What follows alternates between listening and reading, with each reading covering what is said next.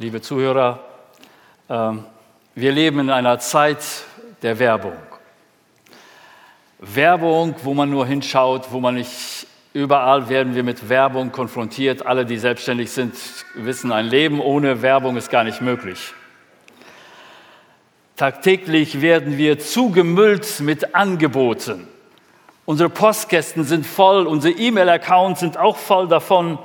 Und so mancher von uns hat schon eine Art Allergie dagegen entwickelt, wenn es um Angebote geht.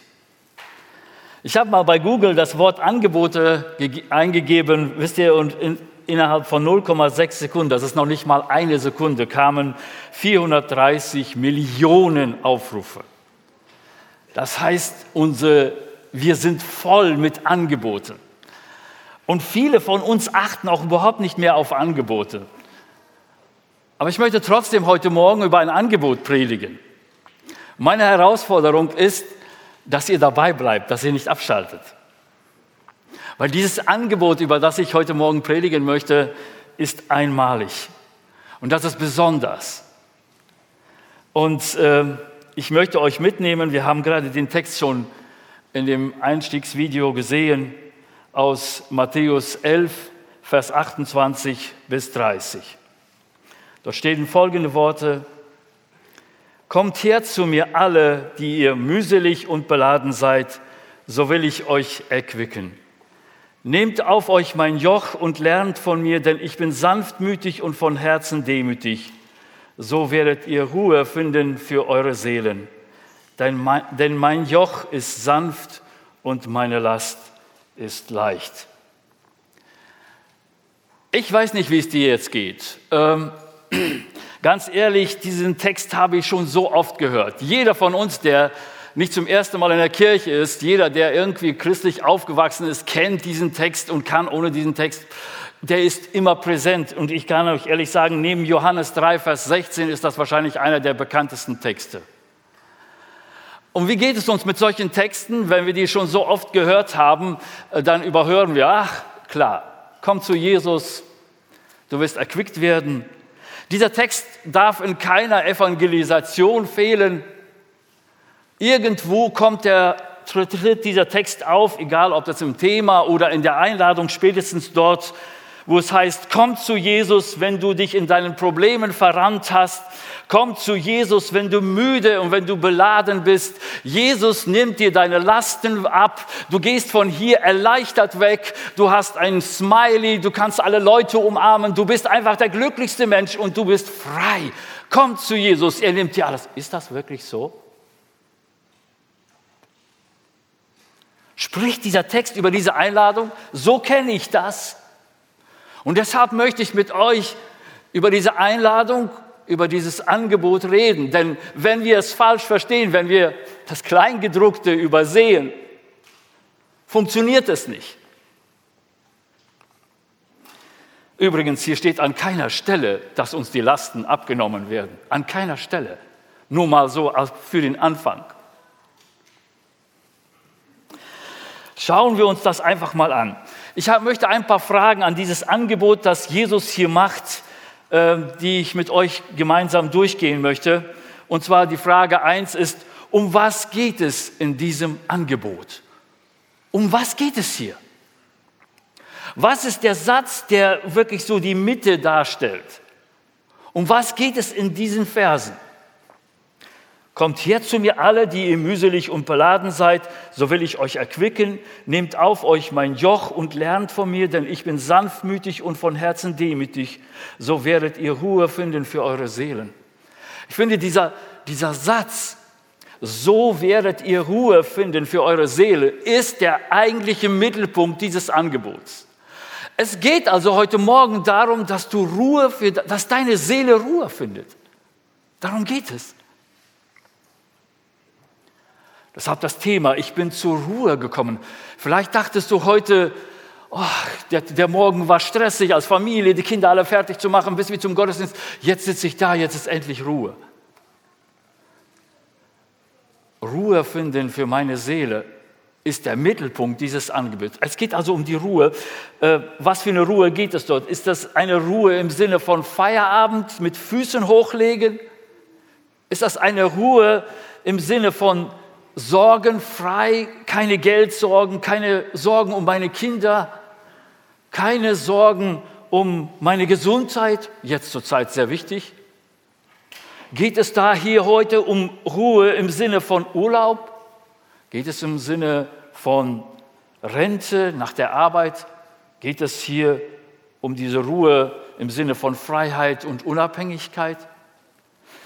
Wann bekommt meine Seele Ruhe? Um diese Frage zu beantworten, müssen wir an den Anfang der Bibel gehen. Ein paar Blätter nach vorne blättern. Äh, keine Angst, ich werde nicht die Bibel durchgehen komplett. Ich habe, möchte einfach nur kurz erwähnen, um diese Frage zu beantworten. Wann bekommt unsere Seele Ruhe? Am Anfang der Bibel, äh, wo Gott den Menschen geschaffen hat, hat er den Menschen mit einem Lebensrhythmus, hört gut zu, Rhythmus geschaffen. Dieser Rhythmus ist so gelegt, dass er einen gewissen Arbeitsrhythmus hat, dass er etwas Produktives schafft, dass er etwas Schöpferisches macht. Und dieser Arbeitsrhythmus wird stetig und wiederkehrend durch Pausen unterbrochen. Das heißt, durch die sogenannten Ruhepausen, die Gott sogar geheiligt hat. Gott hat sogar gesagt, dass diese Ruhepausen heilig sind. Übrigens, Gott hat auch sich daran gehalten, ob zwar Gott kann eigentlich gar nicht müde werden bei der Energie, die er hat. Und trotzdem hat Gott diesen Ruhetag oder diese Ruhepause geheiligt. Warum? Diese Ruhepause hat Gott in das Leben des Menschen hineingelegt. Das ist zum Beispiel Tag und Nacht. Tag soll er arbeiten und Nacht soll er ruhen. Oder Woche soll er arbeiten, Wochenende soll er ruhen. Oder man kann das immer weiter und immer weiter. Und Gott hatte vorgesehen, wenn das Leben des Menschen einmal zu Ende ist, dass er dann wieder zu Gott kommt und bei Gott ausruht. Versteht ihr jetzt, wenn die Bibel sagt, Ruhe für meine Seele, was bedeutet das? Lieber Zuhörer, meine Seele braucht die Zusicherung, wenn das Leben hier irgendwann zu Ende ist, dass es bei Gott ist und nicht irgendwo rumschwirrt und irgendwo keine Ahnung, wo es hin muss. Unsere Seele braucht einen Anker. Meine Seele braucht eine Sicherheit in meinem Leben, dass eines Tages, wenn mein Leben hier zu Ende ist, sie einen klaren Bezug hat, dass sie zu Gott kommt. Versteht ihr, wenn hier die Rede ist vom, von der Seelenruhe, dann geht es um den Himmel. Okay, jetzt verstehe ich, in diesem Angebot von Gott geht es um den Himmel. Um die Frage, wie komme ich in den Himmel? Damit meine Seele diesen Bezug zu Gott hat, diese Ruhe bei Gott. Wie komme ich in den Himmel? Übrigens eine Frage, äh, die allumfassend ist. Jede Religion versucht uns diese Frage zu beantworten. Sonst ist das ja keine Religion. Die Religion hat ja nur, ist eigentlich nur dafür da, um uns die Frage nach dem, wie komme ich in den Himmel, beantwortet wird. Und wisst ihr, seit dem Bruch des Menschen, von dem die Bibel auch hier uns berichtet, den Bruch des Menschen mit Gott, ist unsere Seele unruhig, ist unsere Seele, sie hat den Ruhepol verloren.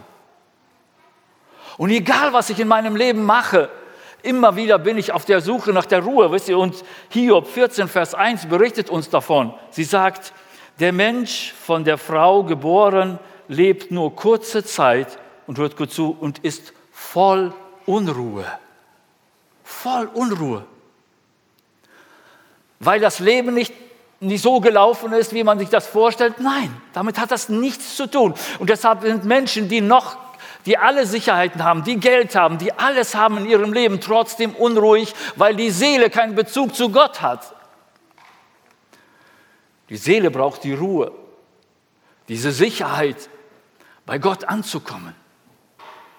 Die Frage ist also bei diesem Angebot, deshalb ist es so existenziell, Ruhe heißt Ankommen, heißt Ewigkeit, heißt Himmel.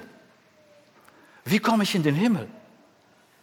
Und die Frage, ob und wie ich in den Himmel komme, ist eine der wichtigsten Fragen unseres Lebens. Damals wie heute, weil es um unsere Seele geht, Sie braucht diese Sicherheit, sie braucht diese Ruhe. Und ich sage das schon, alle Religionsgemeinschaften geben uns, versuchen uns eine Antwort auf diese Frage zu geben. Und nicht nur Religionsgemeinschaften. Wenn ich darüber nachdenke, dass dort Tausende von Karnevaljecken am Rhein grölen, wir kommen alle, alle, alle in den Himmel, weil wir so brav sind, weil wir so brav sind.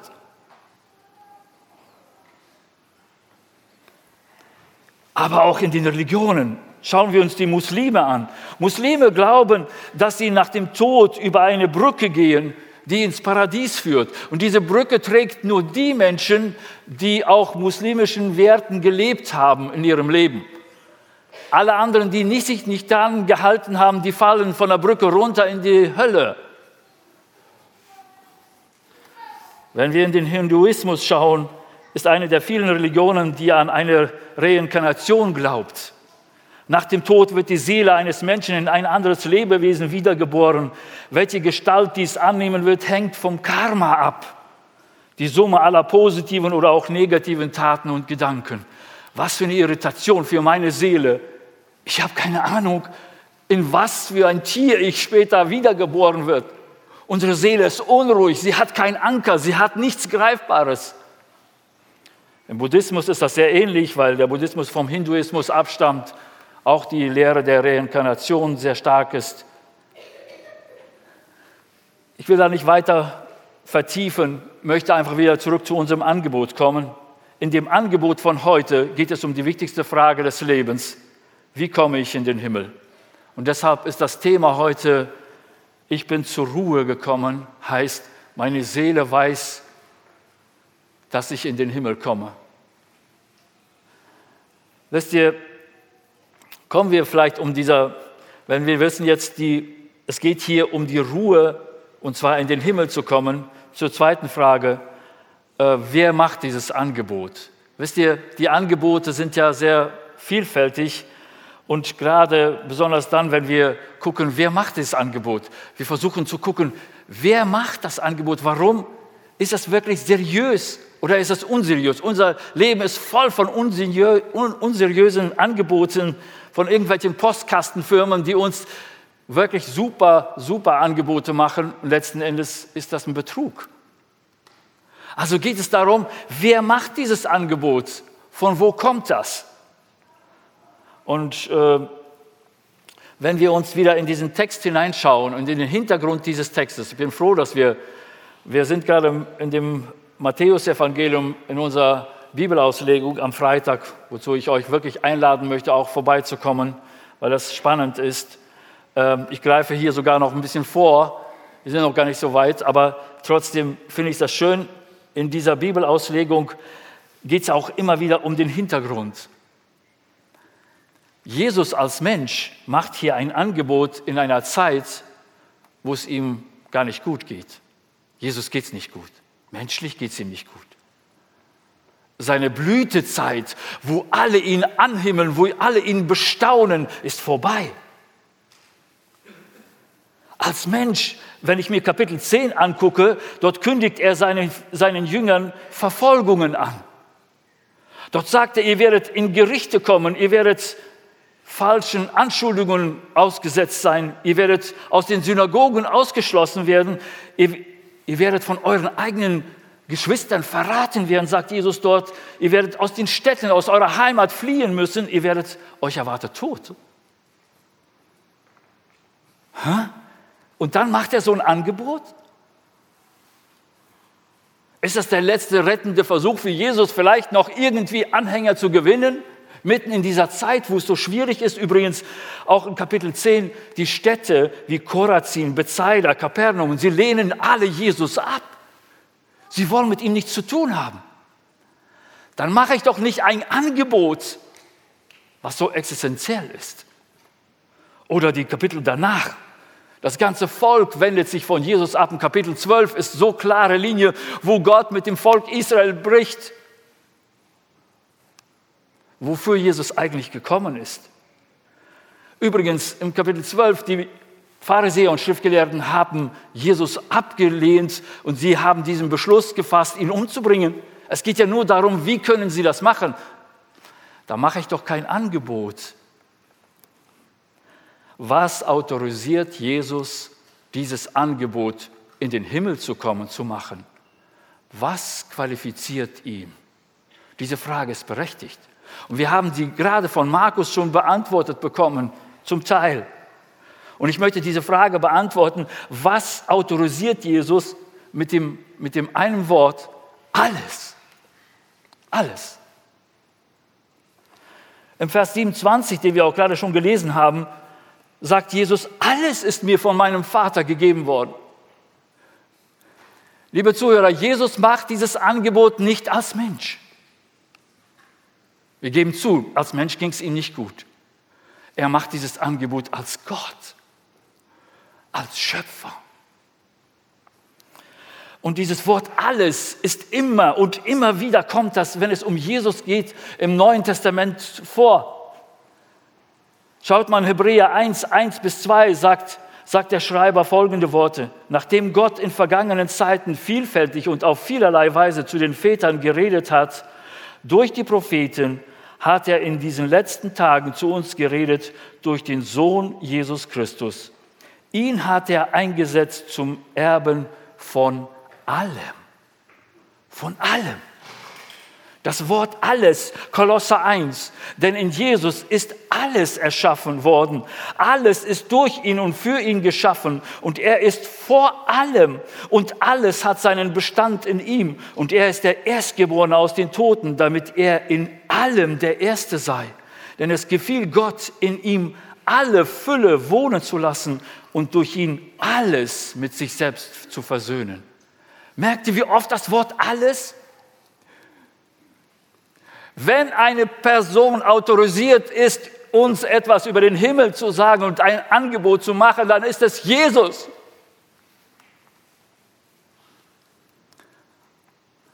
Dann könnt ihr alle Angebote, die es um diese Geschichte drumherum gibt, alle vergessen, weil hier spricht der Schöpfer persönlich. Und ich kann euch ehrlich sagen, also ich, mir ist es wirklich wohler, wenn ich weiß, wer mir das Angebot macht.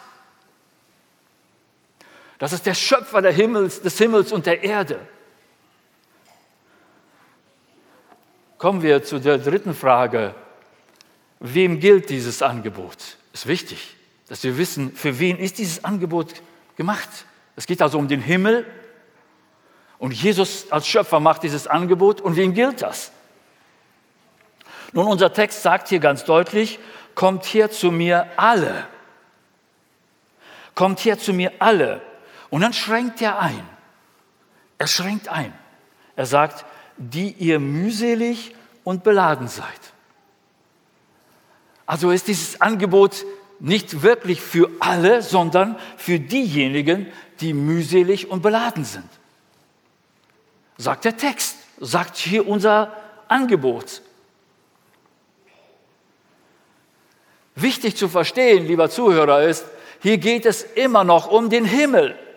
Hier geht es immer noch um die Frage, wie komme ich in den Himmel? Es geht um Menschen, die schwere Bürden auf sich geladen haben, um in den Himmel zu kommen und dabei mühselig und beladen sind. Die Frage, lieber Zuhörer, es ist wichtig vom, vom Hintergrund zu wissen, die Frage, in den Himmel zu kommen, wurde nämlich zu der damaligen Zeit so beantwortet. Man hat noch das andere Wort verwandt, man hat gesagt, in das Reich Gottes zu kommen. Die Frage wurde so beantwortet, man musste, so haben die Schriftgelehrten und Pharisäer betont, sie haben gesagt, man musste das Joch der Torah und das Joch der, des Talmuds musste man auf sich nehmen und man musste das in seinem Leben erfüllen. Dann ist man fertig oder dann hat man die Zusicherung, in den Himmel zu kommen, in das Reich Gottes. Die Torah, das waren die, nicht nur die zehn Gebote, es waren alle fünf Bücher Mose in der Bibel, einschließlich der zehn Gebote, nochmal 603 Gebote dazu. Das war die Torah. Und dann gab es den Talmud, das war die mündliche Auslegung. Da waren nochmal über tausend verschiedene Varianten wir wissen das alle, die in der Bibelstunde waren, dieses Netz drumherum um diese Tora. Und die Pharisäer und Schriftgelehrte haben gesagt, das ist der Weg, in den Himmel zu kommen. Ich möchte euch kurz zeigen, was Jesus zu den Pharisäern und Schriftgelehrten sagt, gerade zu diesem Weg, in den Himmel zu kommen. Ich lese Matthäus 23, Vers 4. Da spricht Jesus von den Pharisäern und Schriftgelehrten und er sagt, sie binden nämlich schwere und kaum erträgliche Bürden und legen sie den Menschen auf die Schultern, sie aber wollen sie nicht mit einem Finger anrühren. Hier redet, redet Jesus um Bürden. Es geht um den Himmel, es geht um das Reich Gottes. Und Jesus sagt, die Pharisäer legen schwere Bürden auf die Menschen, um in den Himmel zu kommen. Und sie tun das. Und sie werden immer beladener und sie werden immer mühseliger und sie werden immer mehr runtergedrückt. Und Jesus sagt, kommt hier zu mir alle, die ihr mühselig und beladen seid dadurch, dass ihr versucht, mit eigener Kraft in den Himmel zu kommen. Eine andere Stelle, da spricht Jesus noch deutlicher, Matthäus 23, 13 und 15. Da spricht er so klar und so deutlich. Er sagt, aber wehe euch, ihr Schriftgelehrten und Pharisäer, ihr Heuchler. Und jetzt kommt es, dass ihr das Reich der Himmel, jetzt spricht er das ganz genau an, dass ihr das Reich der Himmel vor den Menschen zuschließt. Moment, Sie haben doch gesagt, damit, wenn Sie das erfüllen werden, wird dieses Reich der Himmel aufgeschlossen werden. Jesus sagt, nein, ihr betrügt die Menschen. Ihr schließt in Wirklichkeit das Reich des Himmels zu. Er steht hier, er sagt weiter, ihr selbst geht nicht hinein und die hinein wollen, die lasst ihr nicht hinein. Geht es noch klarer? Zu diesen Menschen, die gequält diese Gebote versuchten zu halten, spricht Jesus dieses Angebot. Und im Vers 15 sagt er, finde ich auch sehr bezeichnend, wehe euch, ihr Schriftgelehrten und Pharisäer, ihr Heuchler, dass ihr Meer und Land durchzieht, um einen einzigen Proselyten zu machen. Proselyten waren Menschen, die nicht zum Volk Israel gehörten, also, aber sie hatten dadurch, dass sie mit ihnen lebten, hatten die Chance, auch zum Judentum zu konvertieren. Und die Pharisäer und Schriftgelehrten hatten ihnen unglaubliche Bürden aufgelegt, um dann irgendwie eine Chance zu bekommen, auch in das Reich der Himmel hineinzukommen. Und schaut mal, was Jesus dort sagt. Und wenn es, wenn ein jemand Proselyt geworden ist, also wenn er konvertiert ist, macht ihr einen Sohn der Hölle aus ihm. Boah. Zweimal mehr als ihr seid, sagt Jesus.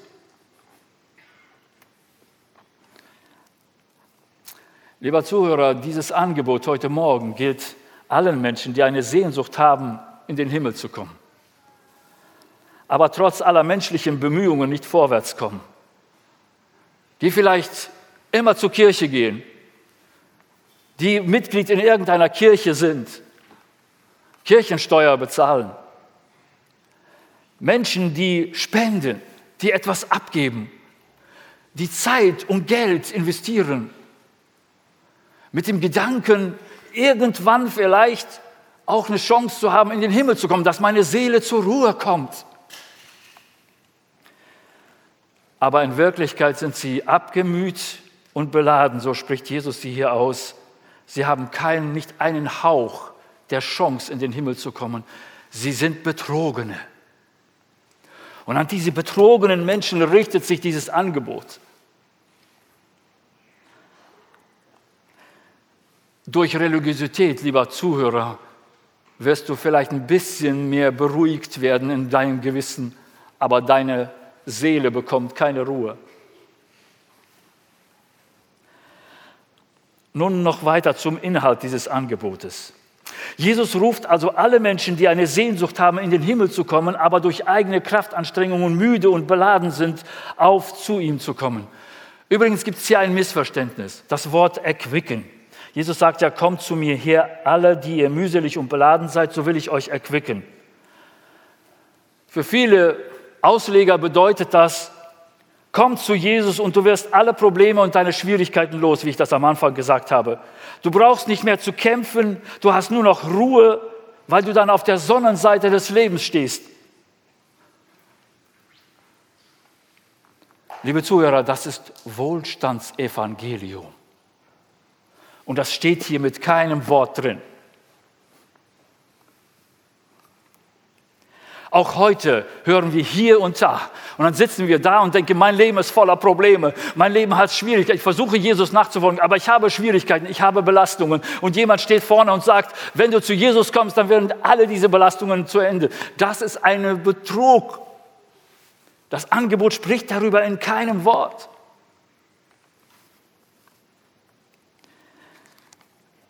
Stattdessen rückt ein wichtiges Wort in den Mittelpunkt, was leider wenn man darüber predigt, oft übersehen wird. Es ist das Wort Joch. Jesus sagt hier, zweimal taucht dieses Wort auf. Nehmet auf euch mein Joch. Was ist also ein Joch? Heute ist für uns, wenn jemand Joch sagt, boah, spätestens jetzt müsstest du abschalten. Joch? Joch ist super negativ besetzt. Joch heißt, ich muss knechten, ich werde unterdrückt, Sklaverei. Freiheit ist eingeschränkt, drückende Last. Wir sagen oft scherzhaft bei der Hochzeit, nun kommt er unter das Ehejoch. Was bedeutet Joch? Wisst ihr, ich habe mal bei Wikipedia nachgeguckt. Und es gibt zwei, zwei Dinge und wir müssen, wenn wir diese Bibelstelle verstehen wollen, genau das uns anschauen. Das ist das Wichtige. Joch ist der Mittelpunkt. Jesus sagt hier zu den Menschen nicht, ich nehme euch die Last ab, kommt unter mein Joch, nehmt euch auf euch mein Joch. Wisst ihr, in Wikipedia steht, Joch ist eine Schultertrage eine Schulter trage, um Lasten besser tragen zu können. Zum Beispiel damals hat man ja Dörfer gehabt und am Anfang und am Ende des Dorfes gab es einen Brunnen oder eine Mitte. Und dann gab es natürlich viele alte Leute, die, die natürlich Wasser holen mussten zum Überleben, aber sie konnten es nicht und dann gab es speziell Wasserträger. Wasserträger konnten natürlich mit Eimern und mit großen Töpfen oder was auch immer diese, dieses Wasser schöpfen, aber am einfachsten war es, mit einem Joch zu tragen. Das heißt, man hängte die Eimer rechts und links und man konnte viel einfacher wesentlich mehr Last tragen. So wird das beschrieben. Ein sogenanntes Tragjoch. Und dann gibt es natürlich ein zweiter Aspekt, steht auch in Wikipedia, könnt ihr nachlesen, und zwar ein Zuggeschirr. Ein Zuggeschirr heißt Joch ist, wird immer gemeinsam getragen von zwei Tieren, zum Beispiel von zwei Ochsen, wenn sie flügen. Dann sind sie in einem Geschirr, das heißt zwei Ochsen gehen gemeinsam und flügen dann das Feld. Das war eigentlich noch viel bekannter. Ich, interessant ist, dass zum Beispiel ich habe es gelesen, ich konnte es eigentlich nicht glauben, dass ein Ochse oder ein Pferd ungefähr zwei Tonnen bewegen kann, wenn es alleine zieht. Wenn zwei Pferde oder zwei Ochsen in einem Geschirr, in einem Joch gemeinsam eine Last tragen, dann können sie das Zehnfache tragen. Konnte ich nicht glauben, über 20 Tonnen. Zwei, einer nur zwei Tonnen. Versteht ihr? Joch hat nichts mit Unterdrückung zu tun. Joch hat damit zu tun, dass es leichter ist, mit einer Last umzugehen. Dafür ist das Joch eigentlich gedacht. Damit man mit Lasten einfacher umgehen kann. Zusammenfassend kann man sagen, Joch ist kein negatives Unterdrückungsmittel. Wenn du diese Bibelstelle richtig verstehen willst, musst du genau das jetzt verstehen und nochmal umswitchen. Joch ist kein negatives Unterdrückungsmittel, sondern ein positives Hilfsmittel, um mit Lasten besser umzugehen. Zur besseren Veranschaulichung bitte ich einfach Jan mal nach vorne zu kommen. warum spricht denn die Bibel überhaupt über das Joch? Warum redet sie von dem sogenannten Joch? Ähm, der Frage ist deshalb, weil jeder Mensch, wenn es um, die, um den Himmel geht, um die Frage, in den Himmel zu kommen, schafft er es nicht allein. Diese Last, in den Himmel zu kommen, schafft kein Mensch zu tragen. Und deshalb braucht er irgendwie ein Joch. Er braucht irgendwie eine Erleichterung, ein Hilfsmittel. Er braucht irgendetwas, was ihm hilft, in den Himmel zu kommen. Es ist sehr wichtig zu verstehen. Alle Religionen dieser Welt sind sogenannte Jochs oder Hilfsmittel, um in den Himmel zu kommen. Aber das Problem, was Jesus hier auch öffnet, sie helfen nicht, sondern sie unterdrücken. Die Menschen denken, sie kommen dadurch in den Himmel, aber sie kommen nicht in den Himmel, weil dieses Joch einfach sie unterdrückt. Die Frage ist, welches Joch du hast, ist sehr entscheidend und deshalb ist dieses Angebot so wichtig. In unserem Text hier geht es darum, Jesus sagt hier, das Joch der Torah und des Talmuds waren genauso ein Hilfsmittel, das den Menschen helfen sollte, in den Himmel zu kommen, die Last besser zu tragen. Aber es war ein Betrug, weil es die Menschen geknechtet hat, weil es die Menschen unterdrückt. Und schaut mal, wenn Jesus also sagt, nehmt auf euch mein Joch, dann geht es darum, heute Morgen in diesem Angebot, dass du das Joch, was du bis jetzt gelebt hast, um in den Himmel zu kommen, loslässt so wie Jan es jetzt tut, und dass du unter das Joch Jesu kommst. Dass du unter das Joch Jesu kommst. Jesus sagt, nehmt auf euch mein Joch. Wisst ihr, was bedeutet das eigentlich? Was bedeutet es, nehmt auf euch mein Joch? Was bedeutet das Joch Jesu? Ich möchte vier Punkte dazu nennen. Der erste Punkt ist Herrschaft. Beziehung, zweiter Punkt, Dienst, dritter Punkt und Charakterveränderung, in dem unser Text auch hier redet. Wisst ihr, wenn jemand unter das Joch Jesu kommt, dann vollzieht er damit einen Herrschaftswechsel. Nicht mehr du entscheidest, sondern Jesus entscheidet. Du übergibst Jesus die Herrschaft deines Lebens. Das heißt in diesem Angebot, nehmt auf euch mein Joch. Du begibst dich unter die Herrschaft Jesu. Wisst ihr, und es ist wichtig, zu, dieses Missverständnis zu klären. Es geht nicht darum, dass, dass der Jan gerade aus der Freiheit in das Joch kommt, wie viele sagen, ach, wenn ich Christ lebe, dann darf ich das nicht, dann darf ich das nicht. Es ist wie ein Joch. Nein, du kommst aus einem anderen Joch, das dich unterdrückt und das dich beladet. Und du wechselst in das Joch Jesu was leicht ist, weil es dich wirklich in den Himmel bringt und weil es dir hilft, die Lasten umzugehen, weil Jesus der Schöpfer ist. Und schaut mal, was der Punkt ist. Der zweite Punkt ist, du bist in Beziehung. Wisst ihr, ich bin mit Jan jetzt in Beziehung. Ich, kann, ich muss alles absprechen. Ich kann nicht allein entscheiden. Der, ist, der hängt mir wie eine Klette daneben mit mir. Das, das geht gar nicht anders. Wir müssen darüber reden. Wir müssen permanent kommunizieren. Wir sind in Beziehung. Genau das bedeutet es für mich als Christ zu leben. Du bist in Beziehung mit Jesus Christus. Du hältst nicht irgendwelche Gebote, sondern du bist in Beziehung mit Jesus Christus. Du betest zu ihm, du redest, du kommunizierst. Ein wesentlicher Bestandteil einer Beziehung. Du liest die Bibel, um zu gucken, was, was ist mit Jesus wichtig. Ihr seid in Beziehung. Und liebe Zuhörer, die du hier sitzt, sehr oft rede ich mit Menschen und Menschen sagen mir, Peter, momentan lasse ich meine Beziehung zu Jesus gerade so ein bisschen schleifen. Genau das ist gemeint. Du versuchst dieses Joch wegzu, dich aus diesem Joch wegzubewegen. Und deshalb ist das Angebot heute auch, nehmt auf euch mein Joch ist ein sehr wichtiger Bestandteil. Ob Christ oder nicht Christ, spielt keine Rolle. Der dritte Aspekt ist, das Joch ist ein hat nur dann Sinn, ich meine, dass die zwei Bullen oder diese zwei Hengste oder diese zwei was auch immer da in einem Joch sind, spazieren gehen, dafür ist ein Joch nicht. Urlaub machen zusammen, das, ich kann mir bessere Urlauber vorstellen, ganz ehrlich. Ja, nichts gegen dich, sorry. Aber wir sind jetzt in einem Joch. Wofür ist das Joch? Für den Dienst. Es geht darum zu pflügen. Es geht darum, etwas produktiv zu tun.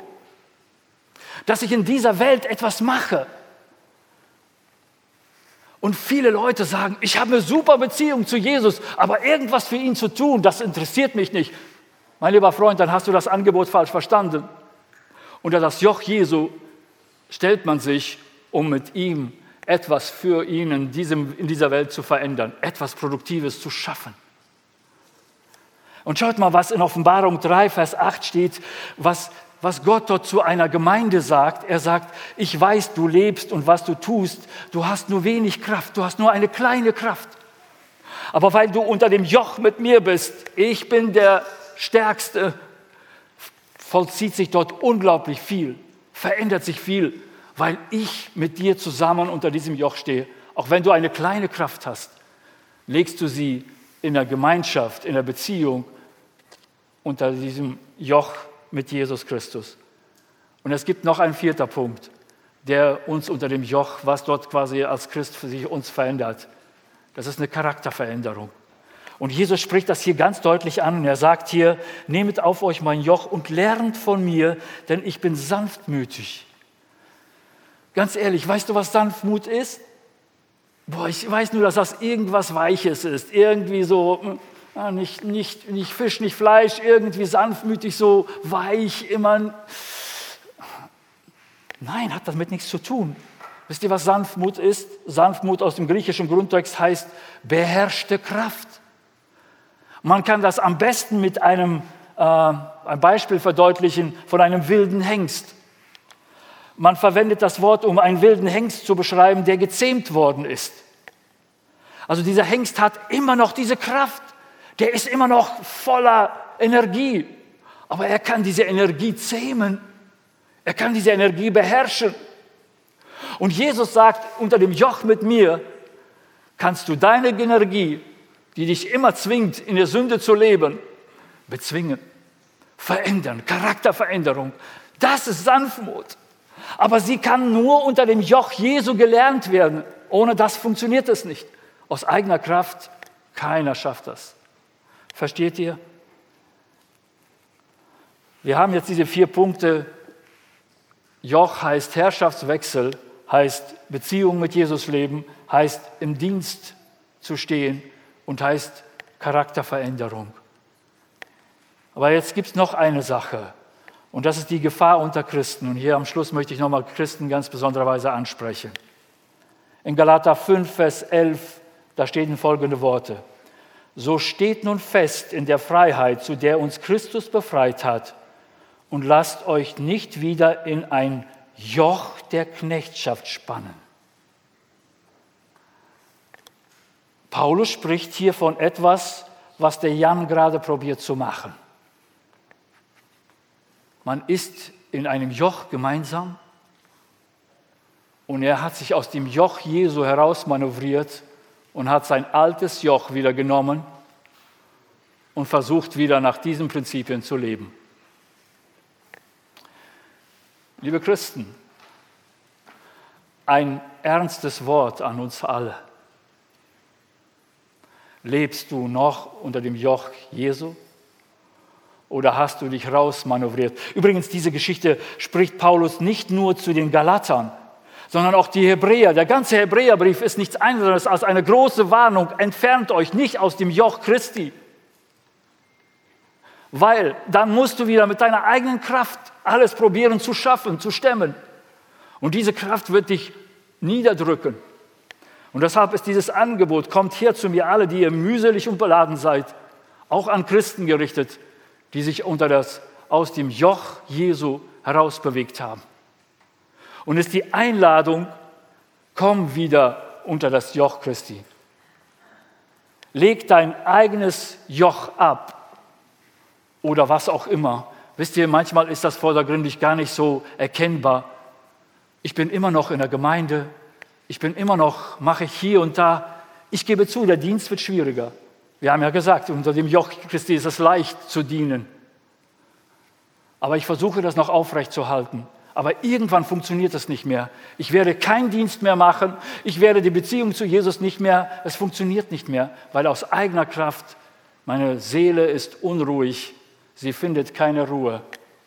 Und deshalb möchte ich heute Morgen alle Christen wie Nicht-Christen auffordern und aufrufen, komm zu Jesus. Wenn du spürst, dass du kaputt bist, dass du eine Sehnsucht hast, in den Himmel zu kommen, komm zu Jesus. Aber nicht nur einfach nur zu Jesus kommen, nicht nur ein schönes Erlebnis, sondern stelle dich Nimm dein altes Joch, lass das liegen und stelle dich unter das Joch Jesu. Und sage, ich entscheide mich heute wieder unter das Joch Jesu zu stellen. Jesus sagt, dieses Joch ist leicht und die Last ist leicht. Weil mit ihm zusammen diesen Weg zu gehen, ist der wichtigste und entscheidende Punkt. Und was das Wichtigste dabei ist, unsere Seele bekommt Ruhe. Unsere Seele bekommt Ruhe, weil sie weiß, ich bin bei Gott angekommen. Und wer ist die Gewähr dafür? Jesus, der neben mir ist. Jesus ist der Gefähr, der Garant, dass ich in den Himmel komme. Und das macht meine Seele ruhig. Und deshalb heißt unser Thema heute, ich bin zur Ruhe gekommen. Bist du, ist deine Seele zur Ruhe gekommen? Ich lade dazu ein. Ich bitte jetzt, dass die Sänger nach vorne kommen und wir werden gleich ein Lied gemeinsam singen. Ähm, Jesus, zu dir kann ich so kommen, wie ich bin.